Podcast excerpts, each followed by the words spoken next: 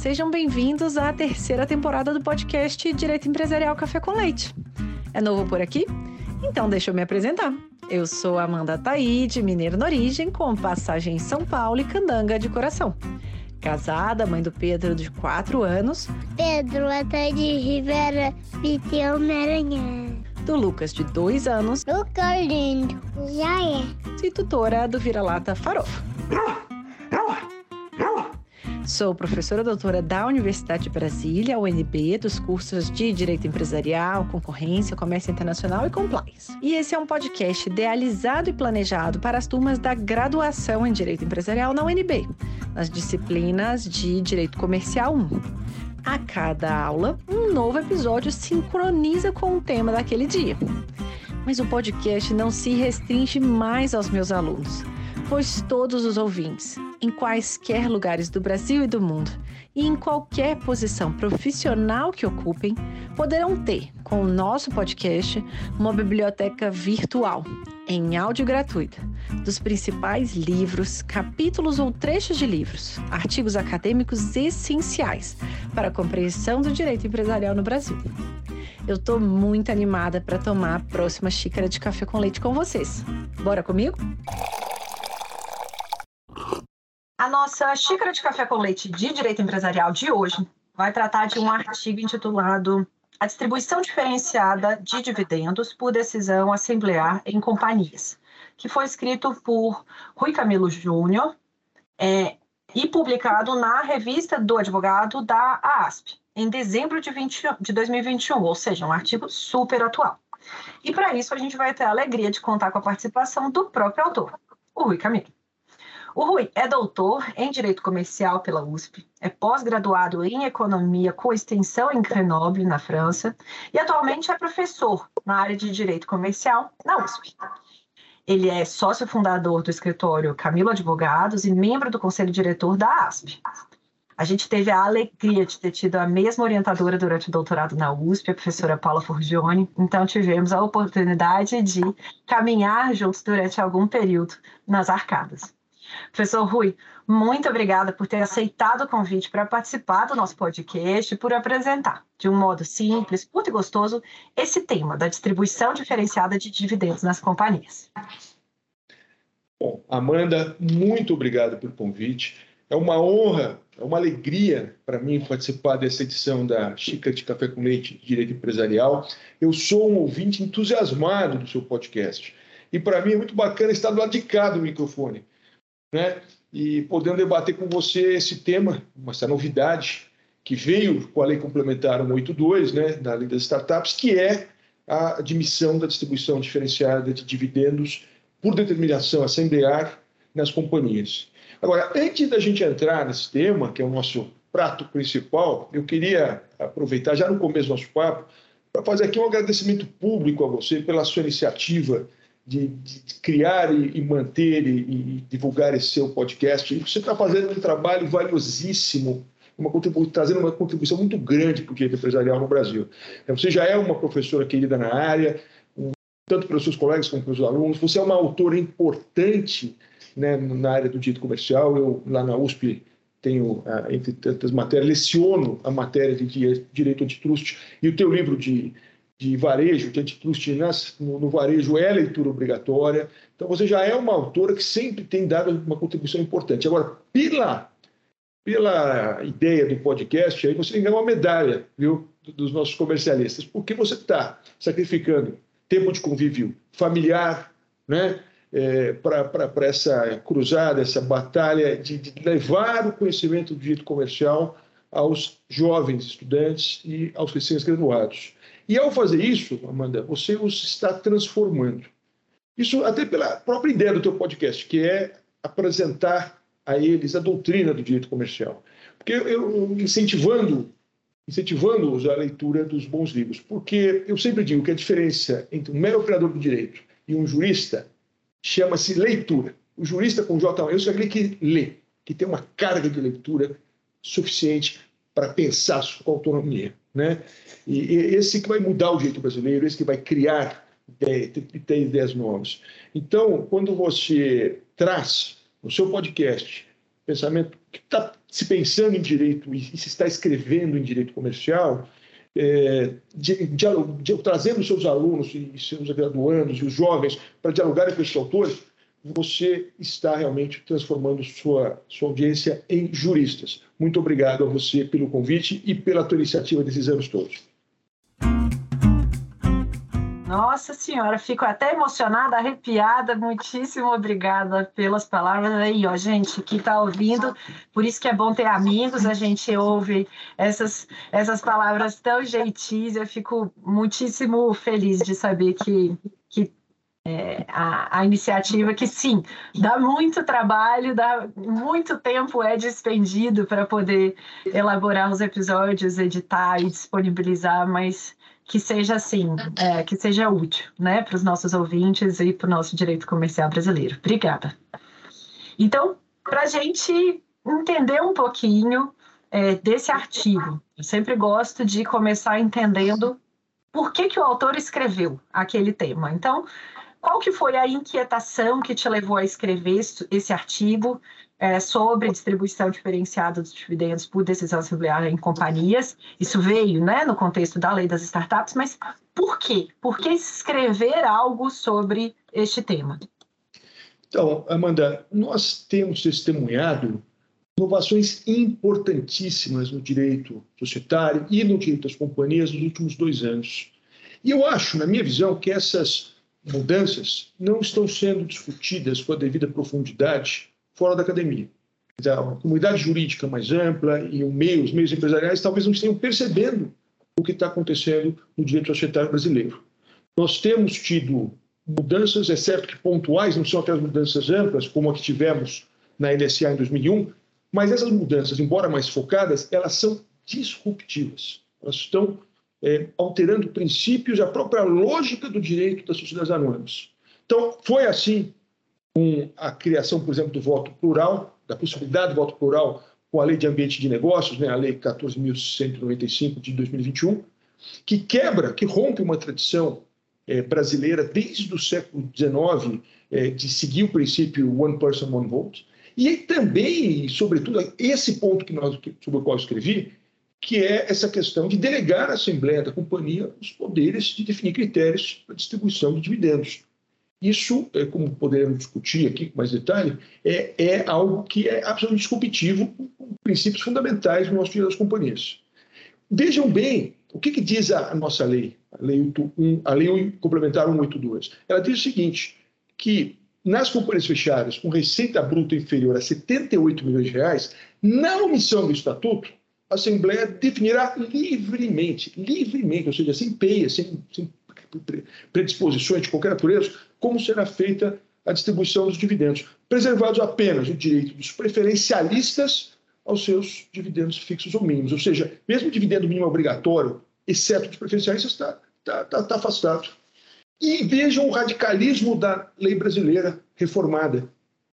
Essa é a norma geral, essa é a regra subsidiária, é a default rule, ou seja, a omissão do contrato é isso que prevalece.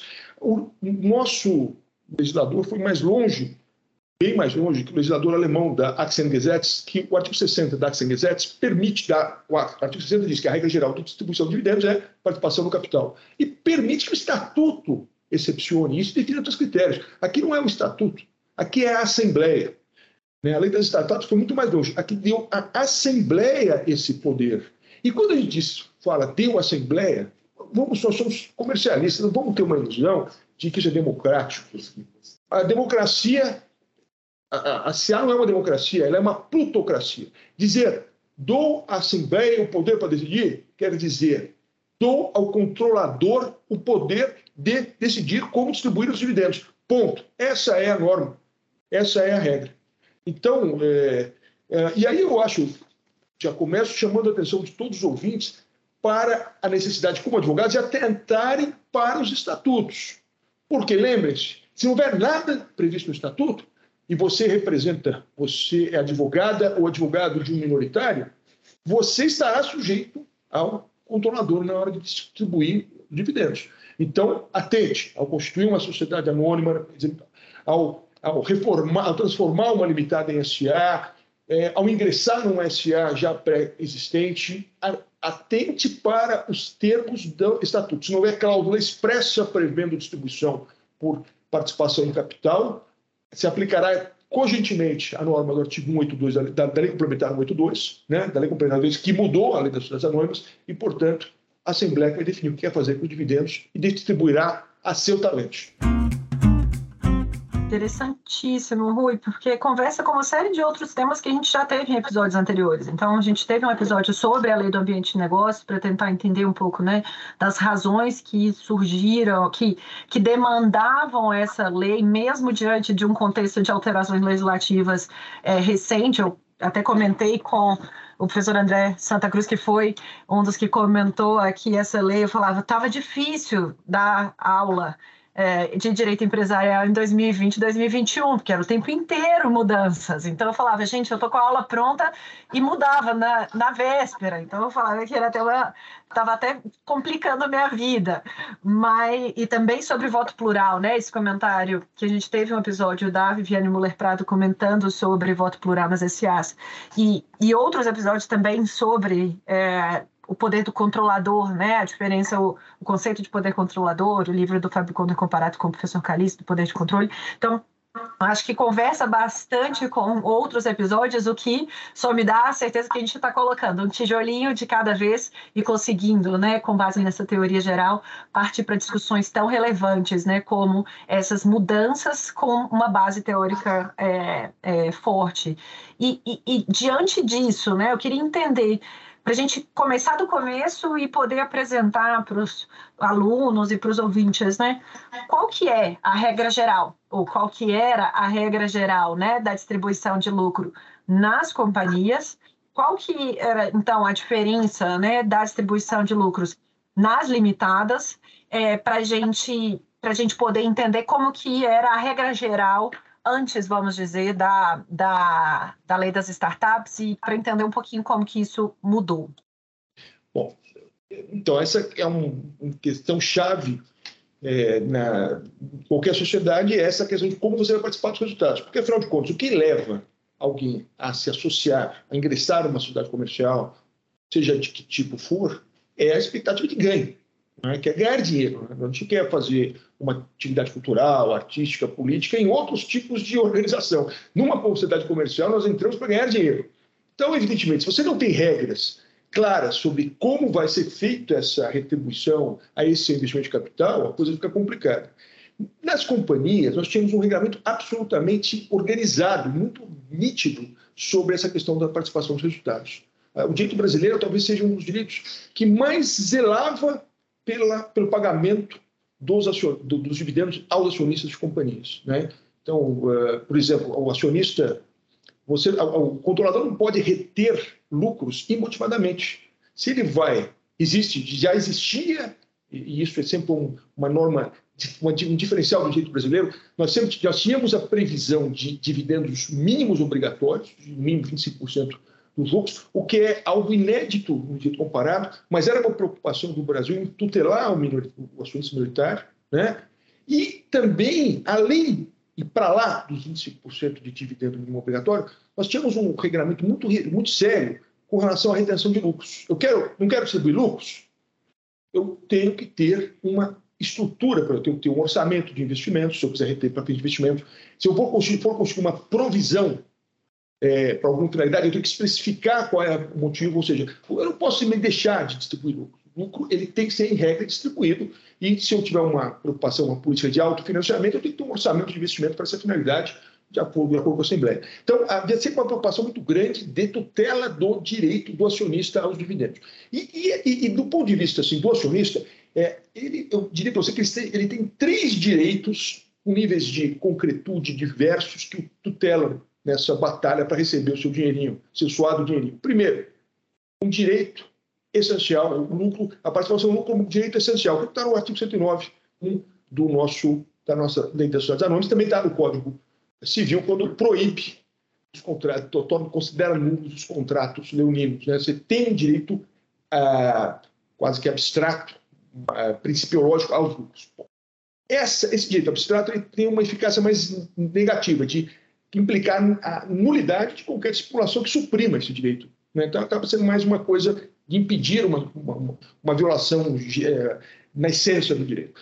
Um segundo, uma segunda situação é o que eu chamo de direito aos dividendos estricto senso, que é o seguinte: eu tinha, olhando o estatuto, eu já sabia qual era a fórmula matemática do que eu receberia quando houvesse uma declaração de dividendos, quando houvesse uma determinação do valor que seria distribuído a título de, de dividendos para os acionistas. Então, é, é, é, eu, eu, tenho a possibilidade de diferenças de distribuição no estatuto para ações preferenciais. Isso, no caso, até nós tivemos até o fenômeno das super preferenciais, em que havia uma, um, um múltiplo um significativo de, de, de, de né, uma participação muito maior de uma classe da distribuição, mas fora essas situações específicas, todo mundo recebia na proporção do seu capital, da sua participação no capital. Então era quase que uma matemática. A Assembleia declarava dividendos, os dividendos serão distribuídos tanto, você, a, né, e, e, você sabia, por um mero cálculo aritmético, a administração sabia quanto tinha que pagar.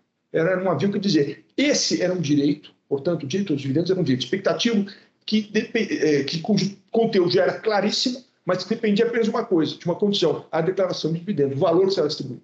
Feito isso, uma mera operação matemática. E tinha um terceiro nível, que era justamente após a declaração de dividendos, eu passo a ter um direito de crédito, que aí foge quase do direito societário, é um direito civil, porque ele, ele, ele é quase externo à companhia, ele tem todas as características de um direito, qualquer outro direito contratual. Muito bem. O que eu acho que aconteceu quando nós dissemos que, que a, na, no silêncio do estatuto a Assembleia decide, eu não tenho mais esse direito expectativo aos dividendos, que era aquela ideia de matematicamente eu sei quanto vou ganhar. Não. Eu, no momento que declarar o dividendo, a Assembleia poderá já dizer o quanto vai ser pago a cada um, e ali surge o direito de crédito. Mas eu não tenho um, um, uma fórmula matemática prévia que eu possa ter como parâmetro para os meus dividendos. Isso vai depender realmente do jogo, da decisão da Assembleia.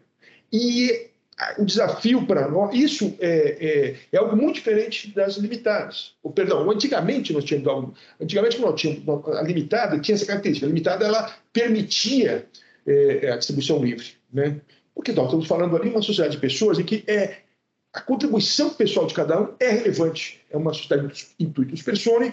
Eu quero dar mais lucro a um ou a outro por conta da participação de um projeto, por conta de, um, de uma participação melhor é, no, no, no, atingimento dos resultados daquela sociedade. Então, a pessoa contava. Então, eu podia distinguir. É lógico que o, o é razoável que, que, que, o contrato social da limitada previsse, previsse essa distinção. Já na, na sociedade anônima, não havia sentido, porque a minha contribuição é capital, é intuito pecúnia. O dinheiro é o mesmo, é fungível. O meu dinheiro é o mesmo, vale a mesma coisa que o seu dinheiro quando a gente paga uma, uma, uma ação. Não tem por que tratar a minha ação diferente da sua todas as, as ações de uma determinada classe deveriam receber a mesma participação. E quando diz a lei, não, não é mais assim.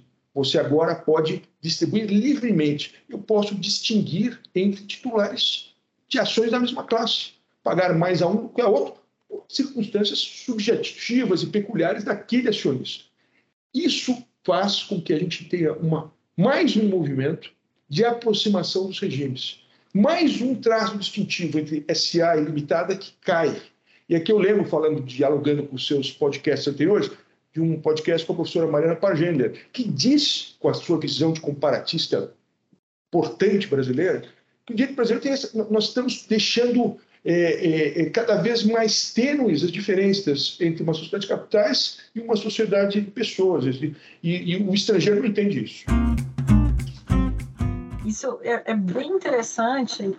É, Rui me lembra também do episódio com a professora Lier, da FGV, em que ela comentava também aspectos distintivos entre os institutos, e é interessante essa visão, né, de que essa alteração a respeito da possibilidade, né, da regra de distribuição, da possibilidade de distribuição diferenciada definida pela Assembleia Geral, aproximar mais uma vez esses institutos que a princípio eram muito distantes entre si, tinha uma definição muito clara, ah, limitada para negócios menores e, e menos custosa, SA para empresas maiores e um pouco mais custoso. Aos poucos a gente vai tendo isso, uma maior sofisticação da SA e uma, é, uma maior liberdade né, nas SAs que é, não se tinha, talvez até por essa visão mais institucionalista né, da, da SA. Mas eu queria entender assim, qual é o fator, qual é o contexto em que essa alteração surgiu? Por que que isso surgiu, né? É, qual que é a, a pertinência temática deste tema entrar dentro da lei das, das startups.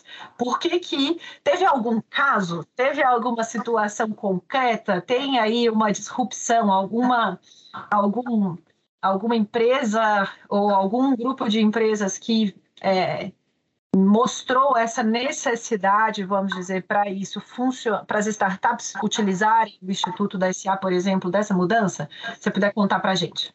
Então, o que eu acho engraçado nessa lei da startup é que eu vejo nela um enxerto. Parece um pouco uh, na agronomia, quando você pega o caule de uma, de uma árvore e coloca o galho de outra, né? É, a lei das startups, ela tem, é importante também, houve um podcast aqui discutindo isso, mas é, o que eu acho curioso, ela pegou algumas contribuições, algumas ideias que estavam em debate já há vários anos, que são de, devidas a dois grandes comercialistas e dois amigos queridíssimos, que é o Rodrigo Monteiro de Castro e o Valfrido Jorge Duarte. Os dois, ainda jovens, mas quando mais jovens ainda, com aquela criatividade institucional que os jovens têm, sempre ter ideias novas e diferentes e bacanas, eles tiveram, a, a, propuseram um anteprojeto de sociedade anônima simplificada, com flexibilizações.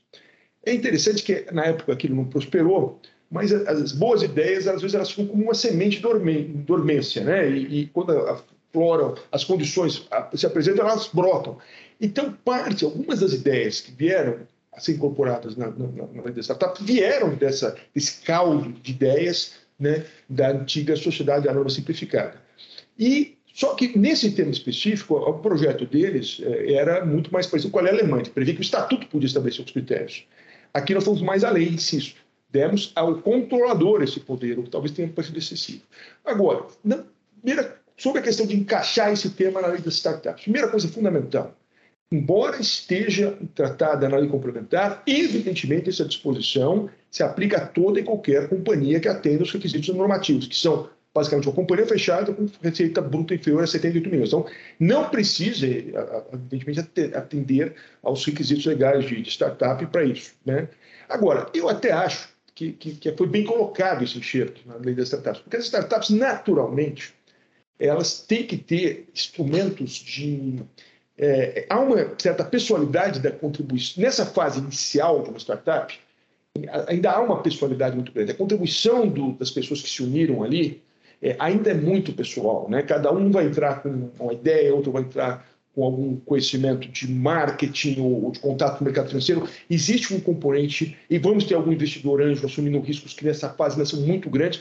É razoável dada a alta carga de pessoalidade das contribuições desses, desses primeiros acionistas, que eu possa distinguir entre eles e distribuir as recompensas e os dividendos por, pela contribuição de cada um, pela forma como, enfim, entender que, que eu estou incentivando a todos nesse projeto comum. Então, eu achei que, que, que, que essa lei, ela, embora ela, ela, está bem encaixada, ela está bem tra foi, trazê-la dentro do startup, porque realmente é um dos instrumentos para viabilizarmos é, o, sucesso de startups.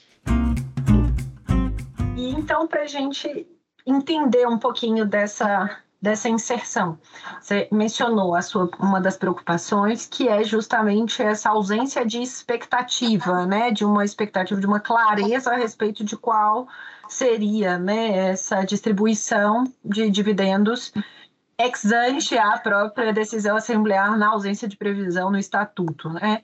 É, existem outras preocupações que você tem com essa inclusão? Então, eu confesso a você, eu, eu sou uma pessoa que sempre tive uma visão da, da sociedade anônima como algo institucionalizado, ou seja, algo em que uma sociedade que se pauta por regras e não por vontades. Né?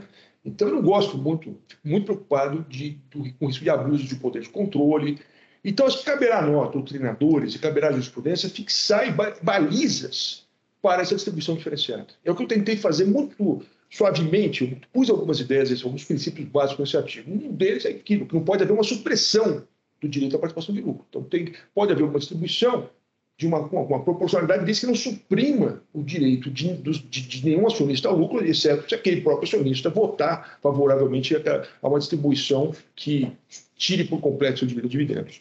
Agora, eu, eu diria para você que nós temos que olhar um pouco o exemplo. É, da, da, quando a gente tem uma situação perplexa, um instituto novo, a gente tem que entender para que serve. E, e, a ideia é essa: é faz sentido eu ter distribuição diferenciada, desde que haja uma, uma funcionalidade em relação aos ao interesse social, ao interesse da, da companhia.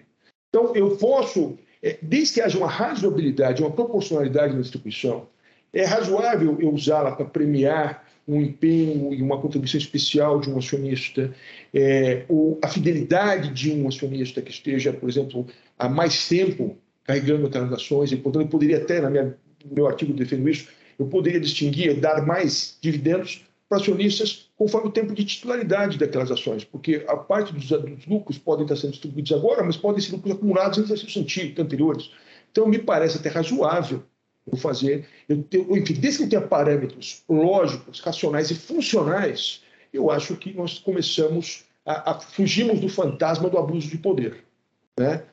Né? E, e, e, e, claro, teremos sempre as lições e a experiência da, da, Nós temos há décadas de experiência da distribuição diferenciada das limitadas. Como é que é feito lá? Normalmente, você tem algum documento parasocial, um acordo de cotistas, por exemplo, estabelecendo esses critérios. Então, um critério de distribuição conforme resultados de determinados clientes, de determinados projetos. Eu acho que é, nós deveríamos nos preocupar em defender que os clientes buscassem tratar disso nos acordos de acionistas, estabelecendo nos acordos de acionistas qual deve ser o critério que norteará essa distribuição, pelo menos num, por algum tempo, para depois ser revista. Então, temos que ter, dar concretude, parâmetros e critérios racionais, proporcionais e funcionais a, esse, a essa questão da distribuição diferenciada. Senão, nós vamos cair no abuso desvairado de controle ou seja, uma nova fronteira, né? A definição desses parâmetros para distribuição uh, diferenciada, para que a gente não tenha né, essas discussões a respeito de controle característicos da nossa, do, nossa, do, nossa, do nosso mercado, né?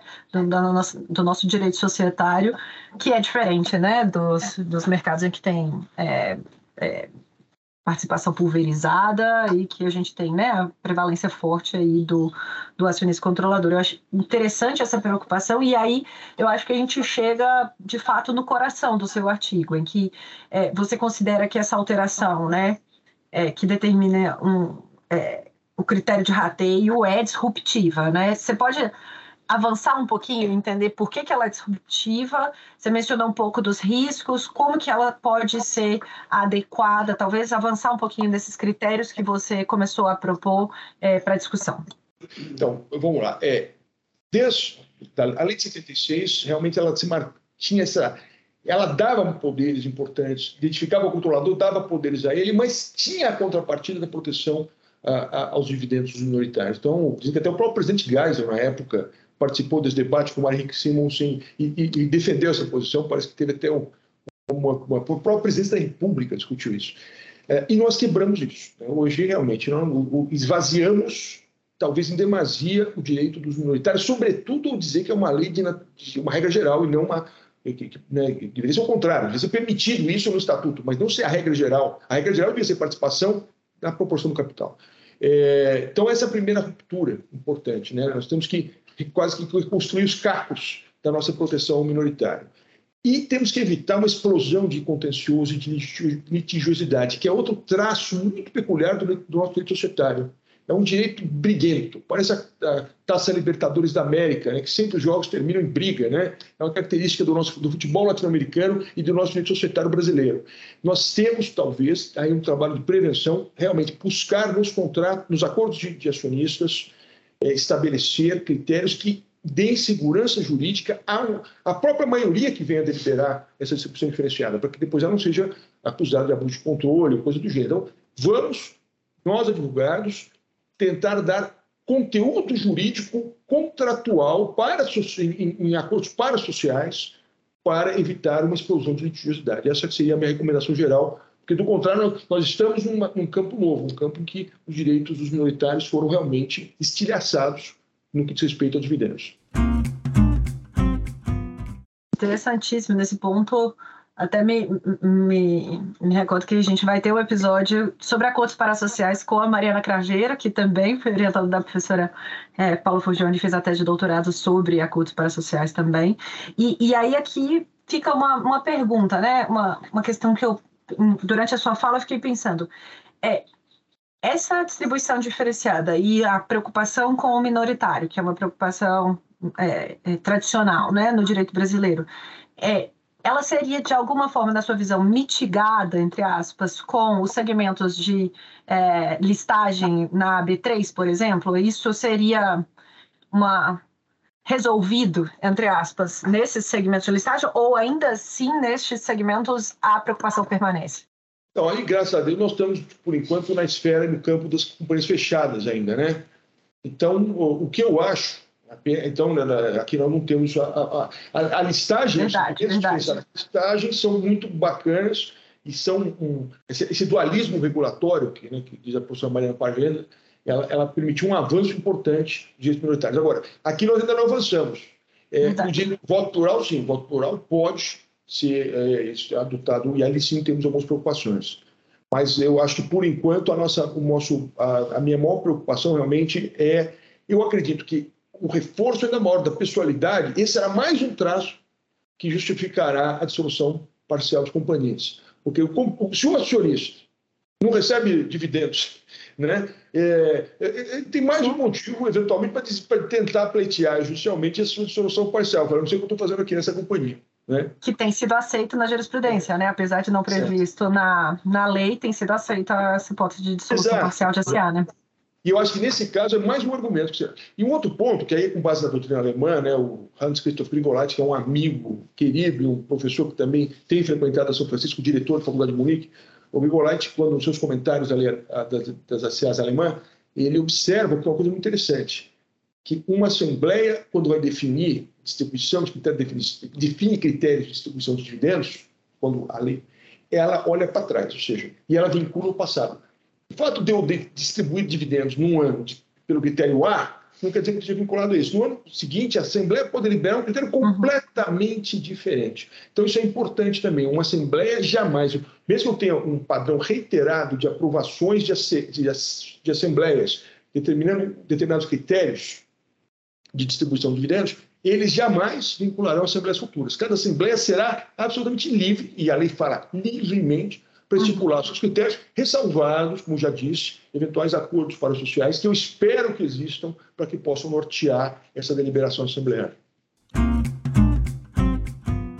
Então, a sua recomendação seria a existência de previsão no estatuto a respeito de de distribuição dos dividendos, a existência de acordos parasociais definindo os critérios para essa diferenciação, para que não caia na regra geral de que vá para a Assembleia Geral sem qualquer previsibilidade, que possa mudar ano a ano o critério de, de, de distribuição.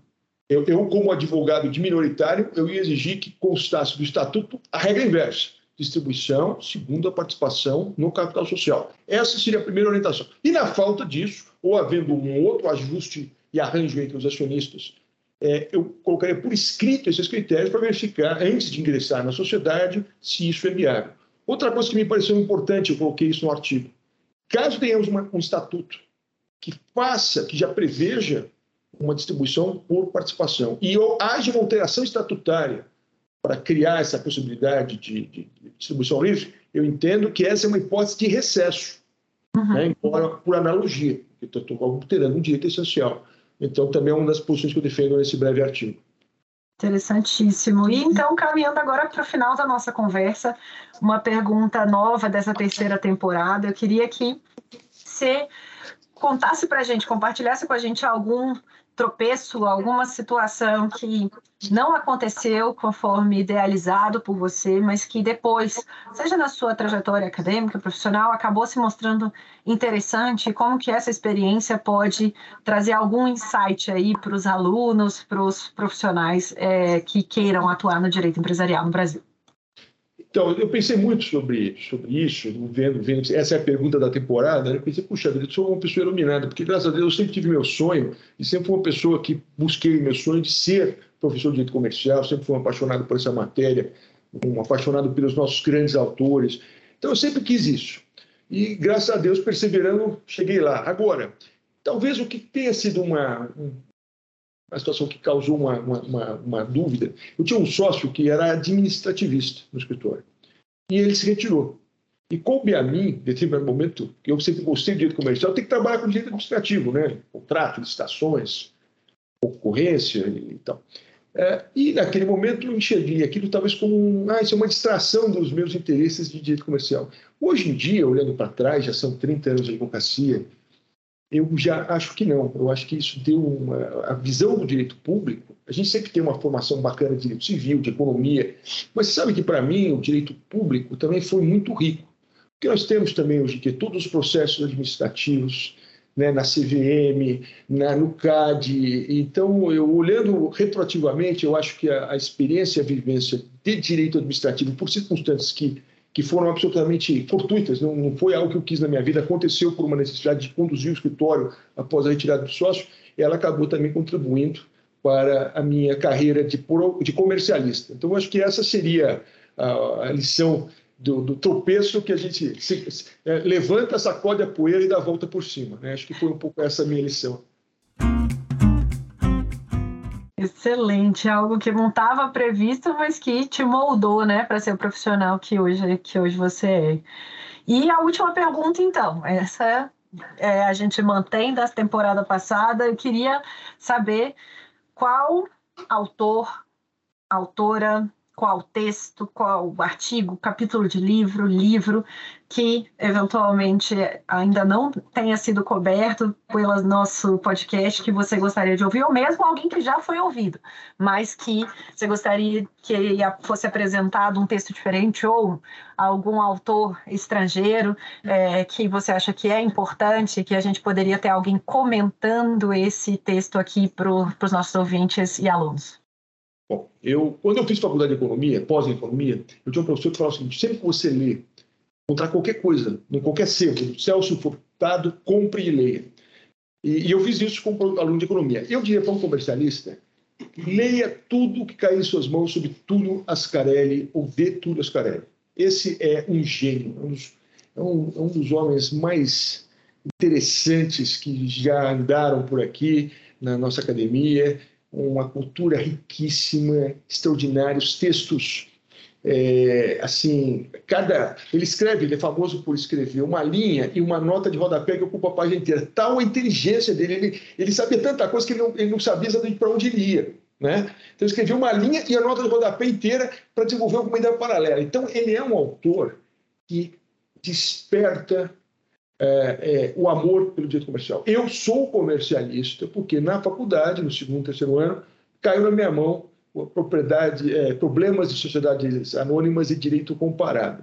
E eu li aquilo e eu ficava boquiaberto. Falei, mas meu Deus, como é bacana, como, como, é difícil, mas ao mesmo tempo como é fascinante o direito comercial. E desde então fui estudar italiano para lê-lo e qualquer coisa que vocês queiram ler de Túlio podem ter certeza que será um tempo mais bem aproveitado do que vendo séries na Netflix. Agora a gente lançou uma concorrência severa. Netflix com Túlio Ascarelli, acho que a gente vai ter que fazer, é, chamar o pessoal da produção, colocar efeitos, efeitos musicais, gráficos para tentar concorrer, mas eu acho que faz, faz muito sentido. A gente já teve alguns artigos do Túlio Ascarelli comentado aqui, vale a pena a gente tratar de vários deles. É, de, porque eu, eu, sempre brinco, né? É, tudo, tudo volta em Túlio Ascarelli. Você começa uma citação, começa uma prova, eu comento com os alunos, é, você vai fazer uma prova de direito comercial, começa lá em Ascarelli, que pelo menos se você tem aí um, um avaliador da USP, o pessoal vai olhar e vai falar assim: olha, essa pessoa, a pessoa lê um dos clássicos, né? É.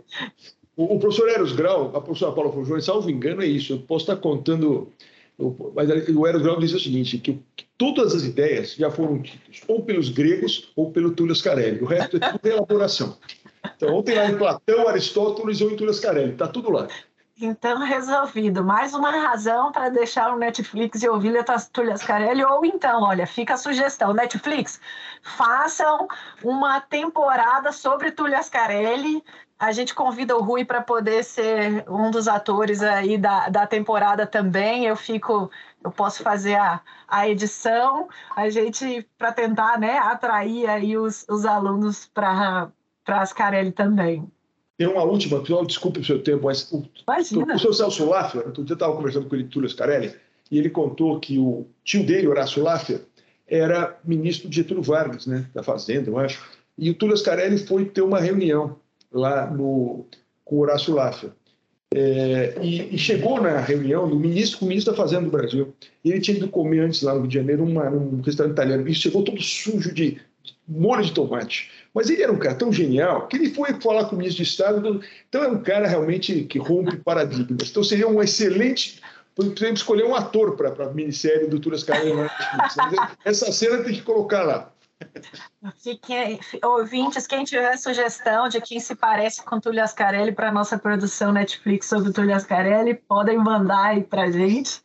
É, eu acho que então, com isso, a gente conclui aqui a, o nosso episódio comentando sobre esse tema super novo né, e disruptivo dessa distribuição diferenciada de lucros na, nas SAs. Eu agradeço muitíssimo, Rui, pela sua presença, pela sua, pelos casos contados no meio da, da parte teórica, que eu acho que é o que traz a leveza e essa, o entendimento né, na, da, dos temas novos aqui para os alunos.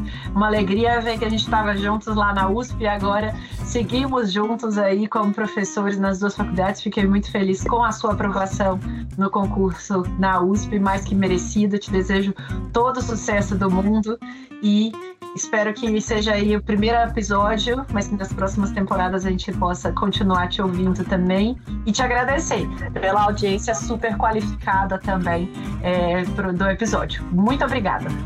Muito obrigado a você e a todos os seus ouvintes. Um forte abraço a todos.